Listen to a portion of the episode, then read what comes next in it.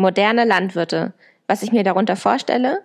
Leidenschaft zum Beruf, mutig genug für neue Ansätze. Landwirte, die sich damit auseinandersetzen, wie man mit den Wirtschaftsbedingungen der heutigen Zeit eine nachhaltige, umweltschonende und dennoch produktive Landwirtschaft aufbaut.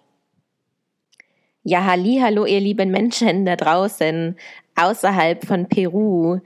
Ich freue mich, dass ihr wieder alle eingeschaltet habt und für diese Folge habe ich mir Folgendes überlegt. Ich möchte euch gerne einmal Peru vorstellen, denn ich habe jetzt Chile verlassen und äh, mein nächstes Land, was ich jetzt besichtigen darf, ist äh, Peru. Das möchte ich euch gerne vorstellen.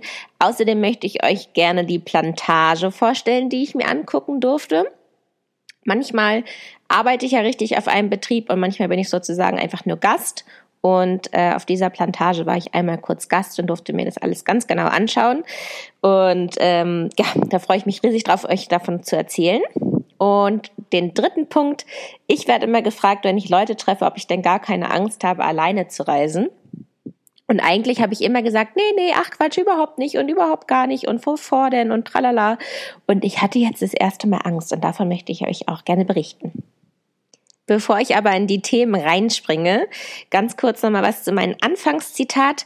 Dieses Zitat kommt tatsächlich von mir selber. Ich habe ja neulich noch gesagt, ach, wenn ich mal Zeit habe, dann zitiere ich mich selber. Ja, und das habe ich mal runtergeschrieben, bevor ich meine Reise gestartet habe. Da habe ich mir genau notiert, was möchte ich eigentlich sehen, wen möchte ich treffen, was ist für mich ein moderner Betrieb. Und ähm, diesen kompletten Text findet ihr auf meiner eigenen Webseite www.agrarweltreise.de. Und ich freue mich, wenn ihr da mal vorbeischaut. Ansonsten für alle, die gerade zum ersten Mal reinhören, ihr lauscht hier der Maya. Ich bin auf einer Weltreise, die sich um das Thema Agrar sozusagen äh, beschäftigt. Denn in jedem Land, in dem ich Halt mache, schaue ich mir die Landwirtschaft an. Ich bin auf einem landwirtschaftlichen Betrieb groß geworden, habe anschließend Agrarwissenschaften in Göttingen studiert und komme selber aus der Nähe von Hannover. Ich weiß, dass sich da draußen immer ein paar Leute freuen, wenn sie äh, hören, dass ich aus Hannover komme. Ich habe da schon ein paar Nachrichten zu gekriegt.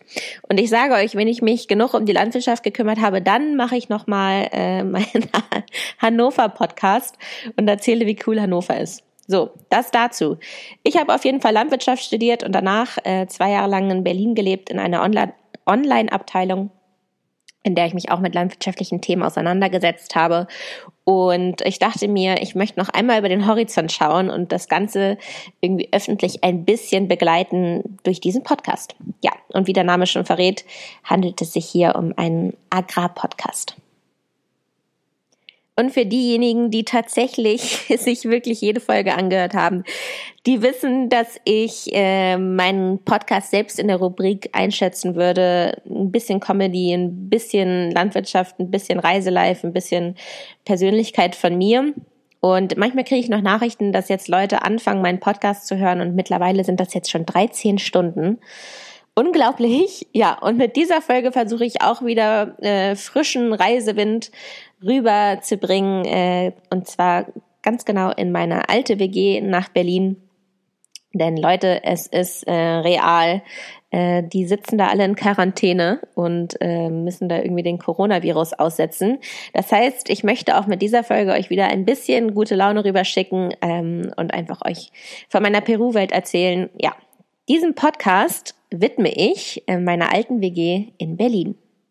Dann fangen wir einmal an mit meinen Themen, die ich mir heute so rausgesucht habe. Erst einmal die Vorstellung von Peru.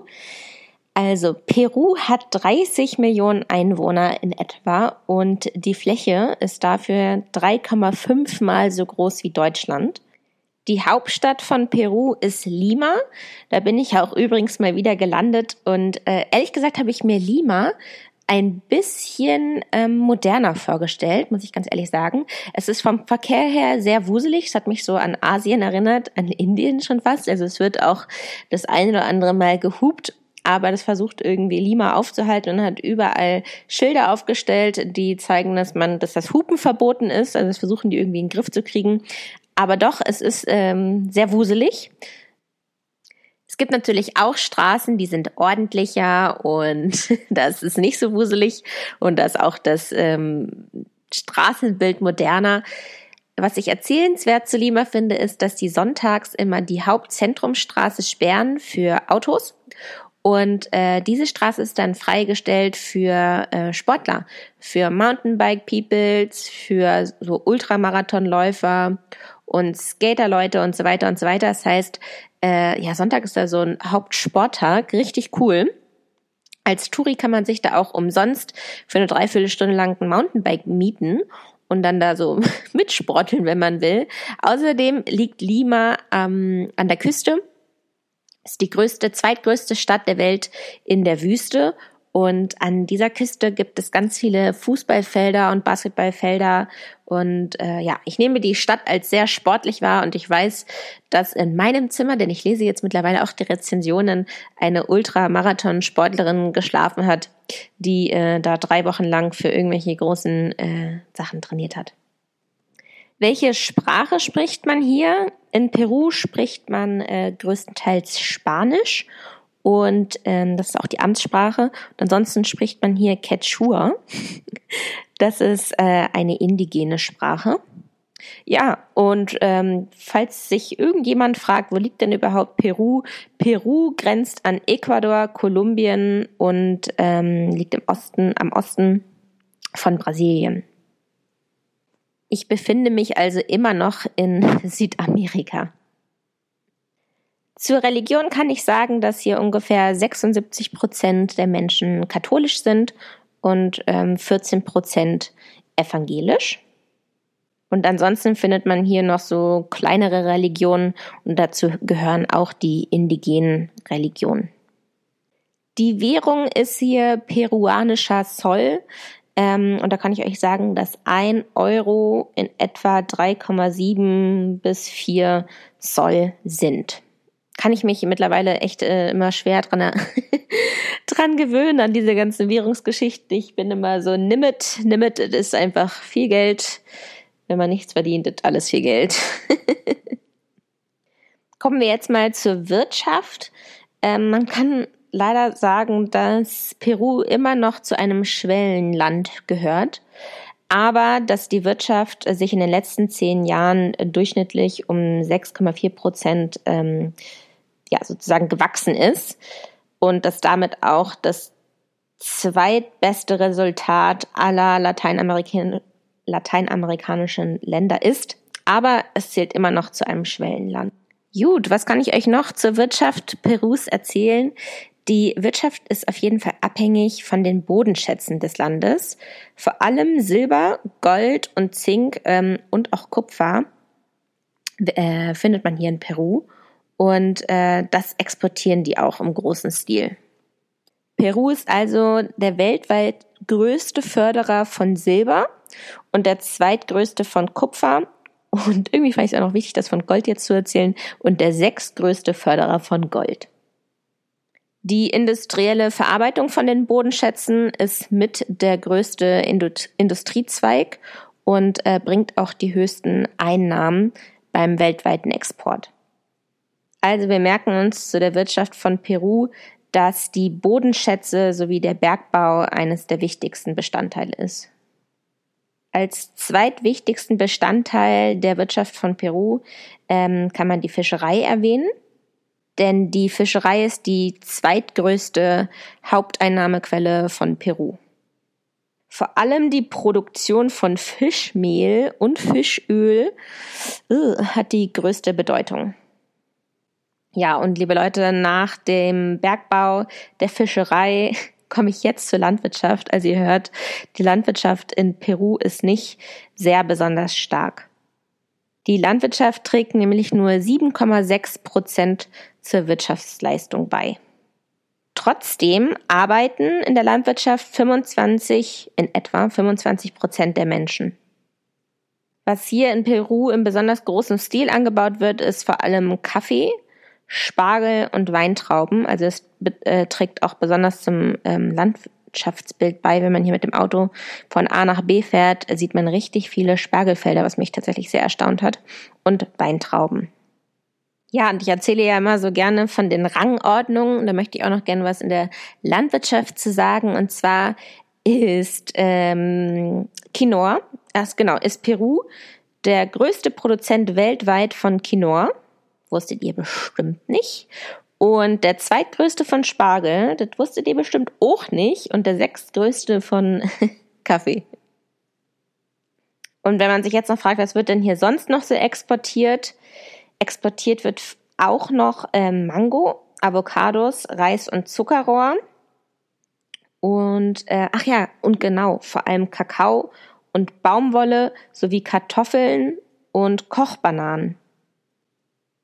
Und Denne findet man auch noch, Ananas, Zitronen, Orangen, Guaven und Tomaten aber längst nicht in einem so großen Stil wie zum Beispiel äh, Quinoa. Also wir können uns merken, Peru ist der größte Produzent von Quinoa. Wenn man über die Wirtschaft von Peru spricht, gehört es auch dazu, dass man über den Tourismus spricht, denn circa 58 Prozent, liebe Leute, äh, trägt der Tourismus zur Wirtschaftsleistung bei. Und das ist mir tatsächlich auch aufgefallen. Ich zum Beispiel war hier auch ein kleiner Touri. Ich war hier nämlich schon eine Woche sozusagen reisen, bevor ich mir dann die Farm angeguckt habe. Und äh, Peru hat ein ähm, eines der sieben Weltwunder, und zwar den Machu Picchu. Und dem bin ich auch einmal hochgesteppt. Darüber werde ich heute auch auf jeden Fall berichten. Naja, und um dieses ganze Machu Picchu und hast du nicht gesehen, diese ganzen Orte, die man da besuchen kann, da ist so viel Touri-Action tatsächlich. Also man wird da wirklich alle zwei Meter angesprochen, ob man irgendwas kaufen will, man sich in irgendein Restaurant reinsetzen will, ob man auf irgendeinen Markt gehen will und ob man sich da 500 Mal den gleichen Stand angucken will. Äh, zu schön.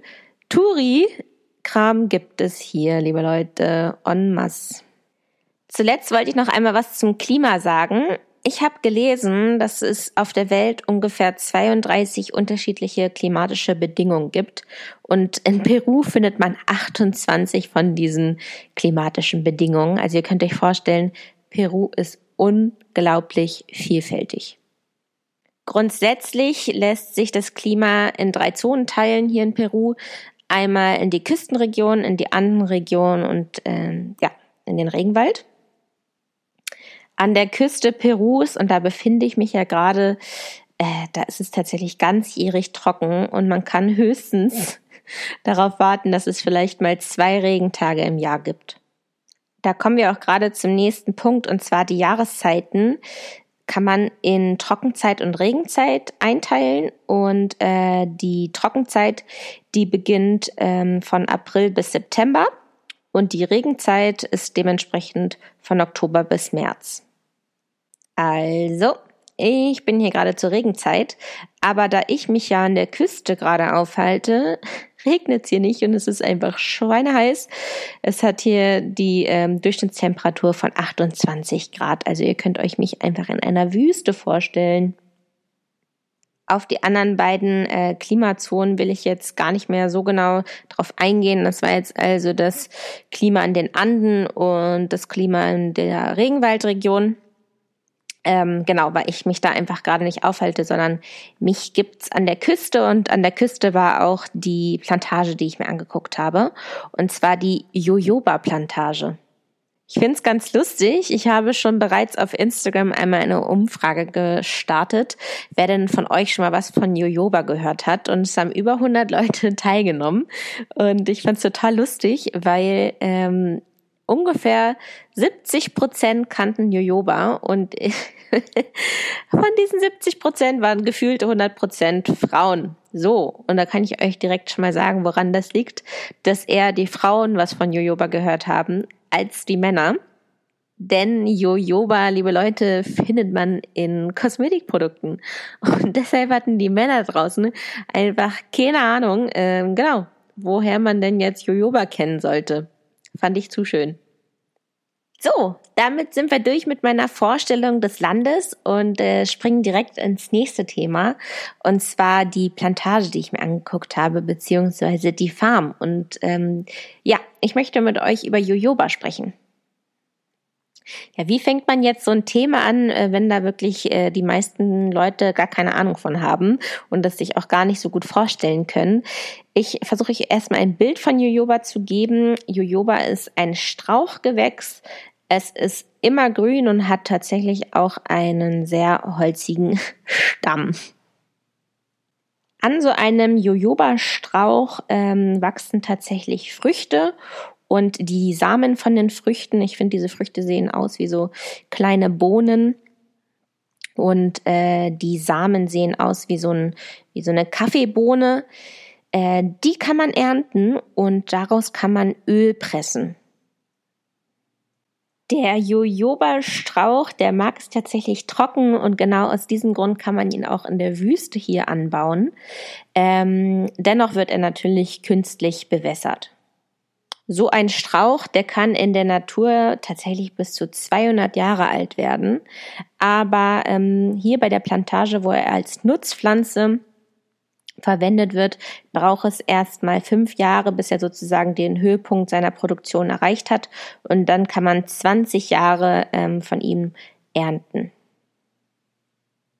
Jetzt fragt ihr euch sicherlich, naja, wie groß ist denn jetzt da so ein Strauch? Und ich kann euch sagen, äh, natürlich kommt es auf das Alter drauf an. Ganz am Anfang geht er einem nur bis zum Knie in etwa, die jungen Pflanzen, und am Ende ragt er mir sogar über den Kopf.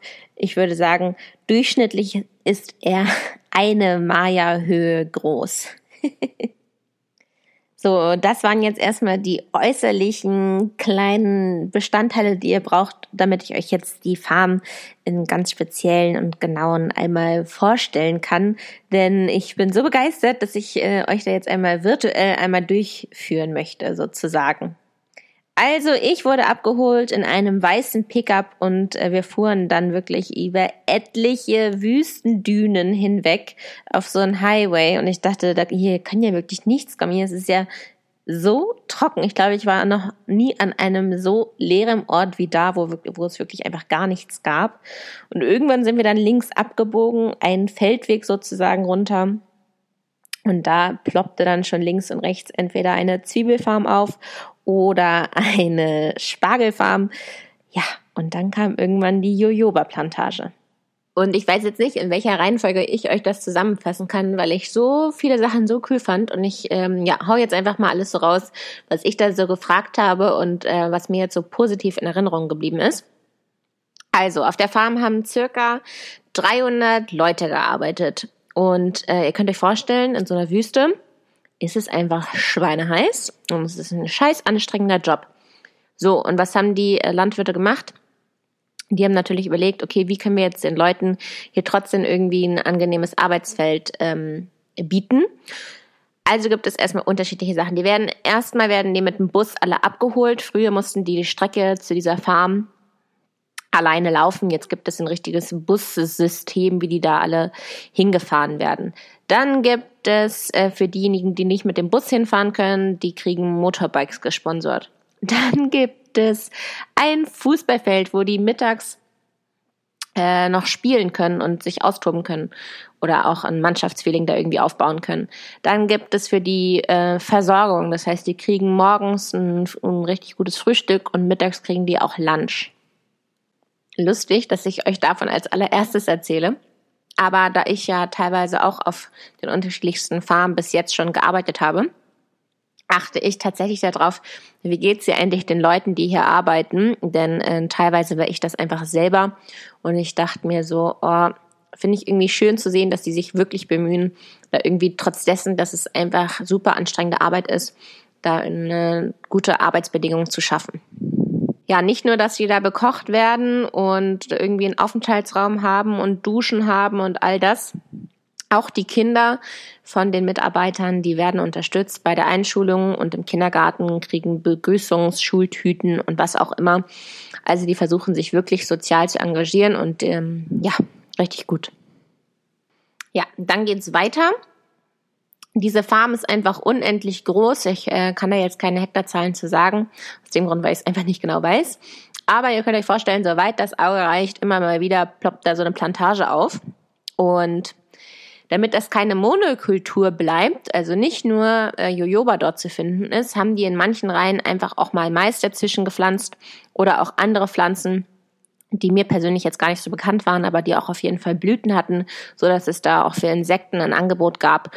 Und da haben die sich wirklich bemüht, ein interessantes sozusagen Biotop aufzubauen.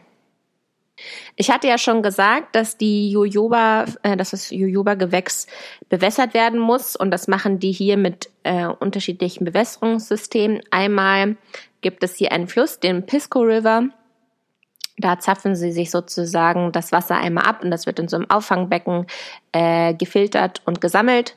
Da haben die drei unterschiedliche große Auffangbecken und äh, ich war so erstaunt, weil die haben dann neben diesen Auffangbecken auch so ein natürliches, so einen natürlichen Raum geschaffen für wildlebende Tiere und haben da sozusagen so eine kleine grüne Oase erschaffen, mitten in der Wüste, wirklich drumherum nur Sand. Und dann um dieses Auffangbecken herum so eine natürliche Landschaft mit wirklich richtigen Bäumen, die sie da hingesetzt haben und einem kleinen See, der da dadurch entstanden ist und so weiter und so weiter. Und da gibt es wirklich richtige Wildvögel und Geswitcher und äh, Libellen, die da lang fliegen und Schmetterlinge, die da, ich wollte gerade sagen, rumsohn, die da auch rumflattern. Also äh, ja, da gibt es ein richtiges äh, Wildleben mitten in der Wüste, weil die da äh, das Wasser auffangen. Und da, wo Wasser ist, ist auch Leben. Das Wasser vom Pisco River kommt von den Anden und ist größtenteils auch Schmelzwasser. Ja, und äh, genau, wird da einmal aufgefangen und dann dort zur Bewässerung verwendet. So, das Jojobaöl von dieser Farm, das ist übrigens pestizidfrei. Es ist frei von äh, Tierversuchen, es ist frei von Allergenen und es ist GMO-frei und ähm, genau, hat ein ähm, Bio-Siegel, Bio-Stempel. Also es wird organic zertifiziert. Und deswegen war ich auch so begeistert, denn äh, wer meine ganzen Folgen gehört hat, der weiß, dass ich in Asien teilweise auf so kleinen Permakulturenfarmen war, die auch organisch waren. Organic, äh, entschuldige. Und ähm, ja, das habe ich jetzt mal sozusagen im großen Stil gesehen, dass es auch alles im großen Stil möglich ist. Und das hat mich irgendwie richtig glücklich gemacht, als ich so die kleinen Bestandteile, die ich jetzt auf den kleinen einen Hektar Farm gesehen habe, jetzt da an diesem großen Ausmaß einmal kennenlernen durfte und sehen konnte, wie unfassbar produktiv das ist. Also zum Beispiel habe ich in Asien euch ja auch davon erzählt, wie wir da selber Humus ähm, erschaffen haben, indem wir da einfach äh, kompostiert haben. Und das machen die auf äh, der Farm hier, auf der Jojoba Plantagen Farm auch. Und zwar, wenn man die Jojoba Früchte erntet, dann gibt es so einen Trecker, der fährt da durch die Reihen und der rüttelt mal so kurz in so einem Bäumchen, in so einem, in, in so einem Strauch und dann purzeln die natürlich einmal die Früchte runter, aber vor allem auch die trockenen Blätter. So, und dann wird das alles äh, zusammengefegt äh, von den ganzen Mitarbeitern, wird in Säcke transportiert und dann kommt das zu so einem Laufband und wird einmal so ausgeschüttelt, damit sich die Früchte von dem Laub trennt, damit man am Ende auch wirklich nur die Früchte hat. So, was passiert denn mit diesem ganzen Laub? Das wird gesammelt und kompostiert, kommt also alles auf einem Haufen und da findet dann, äh, wie gesagt, der Proz Prozess statt. Also bildet diese Jojoba Plantagenfarm ihren eigenen Humus, ihren eigenen Boden, ähm, der richtig fruchtbar ist, zusätzlich zu diesen alten Blättern, äh, die da äh, kompostiert werden, äh, gibt der Landwirt auch noch hinzu äh, alte Zwiebeln von benachbarten Betrieben, die da äh, durch Ernte äh, Problematiken, Erntemängel äh, liegen geblieben sind. Also da wird noch, wie gesagt, Zwiebeln zugemixt und noch irgendwo war das. Ach ja, genau. Und auch Spargelreste. Also all das, was man in der Nachbarschaft irgendwie findet, kommt dann auch mit auf diesen Kompost und da ähm, findet dann der Prozess statt. Am Ende erhält man also einen ganz fruchtbaren und schwarzen Boden, auf den die Landwirte dann wieder ihre nächsten Jojoba-Pflanzen anbauen können. Ja, liebe Leute, ihr wisst, normalerweise stelle ich auch immer gerne kritische Fragen und ich habe auch hier bei den Landwirten echt rumgebohrt und versucht herauszufinden, wo jetzt hier eine, irgendwo eine Herausforderung liegt, sowohl gesellschaftlich auch als auch klimatisch, politisch oder sonst irgendwie. Ja, bei Jojoba gibt es noch nichts, was ich jetzt negativ kritisieren könnte, wo mir irgendwie auffällt, dass das zu Schwierigkeiten kommen könnte. Ja, Liebe Leute, ich muss an dieser Stelle sagen, dass ich leider zum Ende kommen muss. Ich gebe euch gerne noch mal mehr Informationen zu der Plantage und zum, zum Jojoba in meiner nächsten Folge. Bevor ich hier ganz Schluss mache mit euch, äh, wollte ich euch ja noch einmal erzählen, warum ich das erste Mal ängstlich war. Und das möchte ich euch gerne erzählen. Ich hatte ja gesagt, dass ich den Machu Picchu hochgewandert bin. Denn es war so auf meiner Farm in Chile wie ihr wisst, habe ich da am Kartoffelband gearbeitet und zusätzlich noch äh, bei der Ernte mitgeholfen. Das heißt, entweder ich stand acht Stunden lang und dann obendrauf nochmal habe ich mich in den Trecker reingepflanzt. Ähm, ihr könnt euch also vorstellen, ich habe mich einfach zerro bewegt, weil ich entweder stand oder saß. Und äh, zusätzlich dazu wurde ich auch immer noch ähm, abends um halb elf äh, irgendwie mh, hm, sozusagen kulinarisch verwöhnt mit Chips und Fanta, die mir da in meinen Trecker reingereicht worden sind, damit ich irgendwie noch äh, durchhalte die letzte Stunde. Das war so mein Abendessen dann. Ich habe mich also wie äh, Chips und äh, Fanta auch hier fühlt mit meinem Pfannkuchengesicht und habe mir gedacht, was mache ich denn jetzt mal? Ich will mich so gerne bewegen. Ich hätte Bock auf so eine Mountainbike-Tour. So, und dann habe ich mich darüber informiert. Ich hatte nämlich doch netterweise einen kleinen Geldbetrag bekommen auf meiner letzten Farm äh, womit ich nicht gerechnet hatte. Und äh, dann dachte ich mir, okay, von diesem Geld möchte ich mir gerne ein Mountainbike mieten. Aber davon wurde mir abgeraten, äh, alleine zu reisen als Frau und einfach irgendwie von Dorf zu Dorf zu fahren, dass das sehr gefährlich sei. Deswegen musste ich sozusagen eine geführte Tour machen. Und dann dachte ich mir so, okay, dann wandere ich halt den Machu Picchu hoch. Und genau, das habe ich mir dann gebucht. Die Tour war so aufgebaut, dass man den ersten Tag mit dem Mountainbike gefahren ist, äh, was ich persönlich richtig cool fand. Und ich habe mich mega darauf gefreut, die Gruppe zu treffen und mal raus aus meiner Landwirtschaftsbubble und irgendwie Erntehelfern und Pipapo. Ich habe gedacht, Leute, ich bin bereit für mal eine kleine Abwechslung hier auf meiner Reise. Und dann habe ich meinen Tourguide abgeholt von meinem Hostel und dann meinte ich so, naja, schön, wo sind denn jetzt die ganzen anderen? Wo steht denn der Bus mit den Leuten? Wo ist da meine Gruppe? Und dann meinte er so, ja, äh, du bist die Einzige. So, ich war also erster und einziges äh, Gruppenmitglied meiner eigenen Gruppe, die äh, aus mir bestand. Und äh, zusätzlich dazu hatte ich auch noch einen Tourguide, der seinen Job schon seit 18 Jahren gemacht hat und der es äh, ein bisschen leid war, immer die gleiche Strecke zu fahren.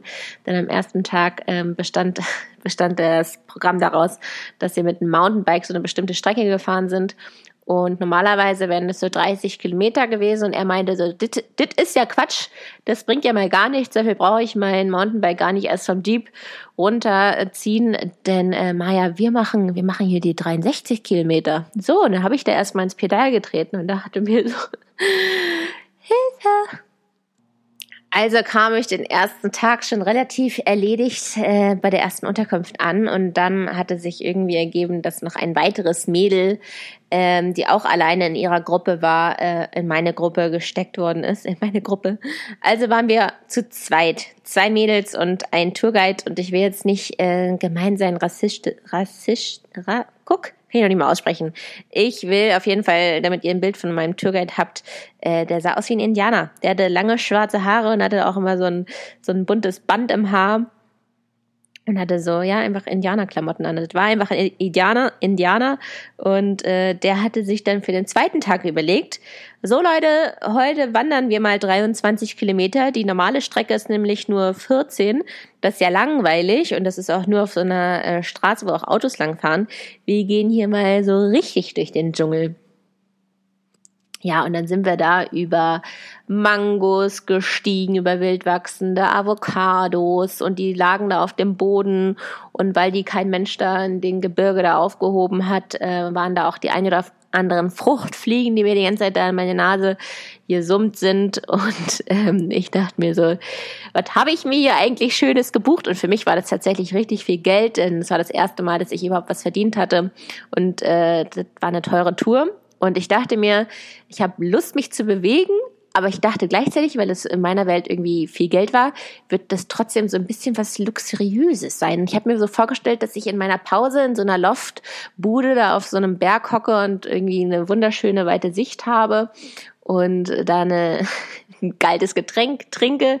Aber nee, mein Tourguide, der dachte sich so, ihr wollt ja hier richtig Adventure und hat uns immer zu irgendwelchen Locals auf so eine Holzbank gezogen, wo wir dann irgendwie an so einer Banane genuckelt haben äh, zu unserer Pause.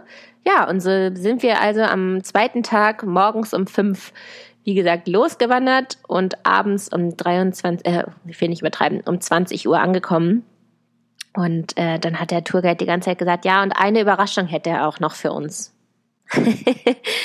ich kann mich wieder richtig gut kurz halten. So, und diese Überraschung, die kam dann. Und zwar mussten wir über einen Fluss von Berg zu Berg.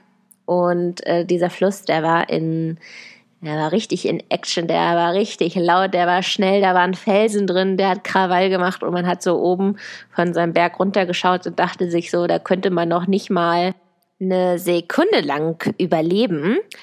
Aber da war dann so eine kleine Holzbox und ein Stahlband gespannt von Berg zu Berg und mein Tourguide meinte so, so, und mit dieser Box ziehen wir uns jetzt mal auf die andere Seite. Und liebe Leute, ich sag's nicht gerne, aber ich saß schneller als ich gucken konnte, hab ich faules Wesen. Ich meine, ich bin da bis zu dem Zeitpunkt auch schon 20 äh, Kilometer oder so bergauf, bergab gewandert und hatte ein tomatenrotes Gesicht und habe irgendwie im ersten Moment einfach gedacht, ach cool, sitzen, hab mich da so reingepflanzt in diese Box und saß dann da erstmal so ganz gemütlich und haben sich links und rechts, äh, also links hat sich noch das Mädchen mit in diese Box reingedrückt und rechts äh, saß mein Tourguide und wir saßen wirklich auf drei Brettern, die uns drei äh, Menschen da getragen haben.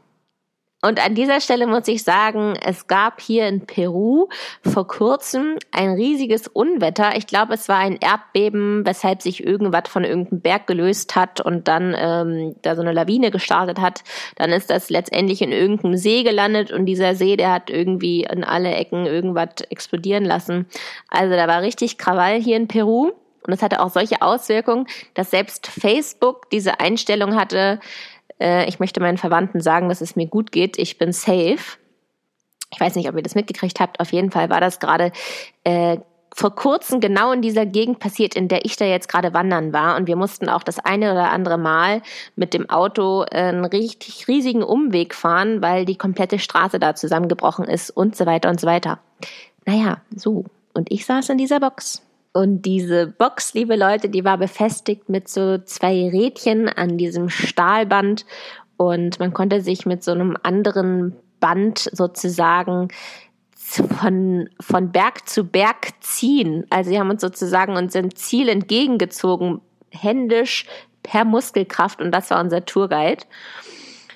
Und äh, auf einmal waren wir wirklich mitten über diesen Fluss auf diesen klapprigen Holz, mit diesen vereisten äh, Rädchen da oben an diesem Stahlband. Und ich dachte mir so, ach du meine Scheiße, ich weiß nicht, wer von diesen Leuten, die hier auf den Bergen wohnen, einmal dieses Gerät hier kontrolliert haben, ob denn das nach diesem Unwetter alles so heile geblieben ist oder ob das auch einen Knicks bekommen hat. Und dann habe ich auf diesen Fluss gestarrt und auf diese Steine, die da so hochgesprungen sind. Und ich dachte mir so, ich, ich, ich schaff das nicht. Ich werde jetzt hier gleich von dieser Box gezogen und purzel hier gleich äh, den Fluss hinunter.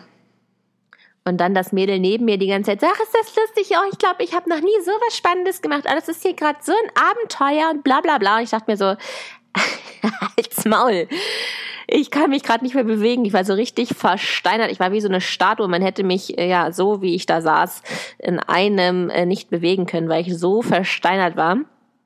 Und mein Tourguide, der hat dann festgestellt, dass wir ja doch alle ziemlich schwer sind, mit unserem Gepäck noch zusätzlich. Und der hat mittendrin sozusagen eine kurze Verschnaufpause machen müssen. Und dann haben wir da angehalten und dann hat das ganze Ding gebaumelt. Und ich, äh, Leute, ich äh, bin da wirklich gestorben und da muss ich wirklich einfach sagen, ich hatte Angst. Da war ein Angstmoment vorhanden und ähm, davon wollte ich euch gerne erzählen und euch sagen, dass ich es überlebt habe. Geschichte Ende, aber da gab es ein Angstmomentle. So, meine Stimme wird schon immer schneller. Ich versuche unter den 40 Minuten zu bleiben. Ich möchte euch nur noch mal jetzt von meinem Wunsch erzählen. Und zwar, ich hatte euch ja gesagt, dass die Jojoba-Plantage hier mitten in der Wüste ist und dass wir da so einen ewig langen Highway hingefahren sind und links und rechts von diesem Highway hat wirklich kein Arsch gewohnt, aber dennoch war super viel Müll zu finden und zwar Plastiktüten und äh, Plastikflaschen und Plastik überhaupt und überhaupt. Und ich habe mich die ganze Zeit, ich habe mir die ganze Zeit so gedacht, sag mal, wo kommt denn hier der Plastik her, wenn hier noch nicht mal Menschen sind? Und dann, liebe Leute, war es so, war vor uns ein Reisebus. Ihr könnt das äh, sozusagen vergleichen mit Flixbus in Deutschland. Also ein sehr hochwertiges Reiseunternehmen. Und die haben immer einfach das Fenster runtergemacht, die Reisepeoples, und haben dann da ihren Müll aus dem Fenster rausgeworfen. So, und es tat mir richtig im Herzen weh, das zu sehen, dass Leute, die sich diesen Bus leisten können und die irgendwie edel von A nach B reisen, dass die äh, nicht so gut gebildet sind und wissen, dass man keinen Müll aus dem Fenster wirft.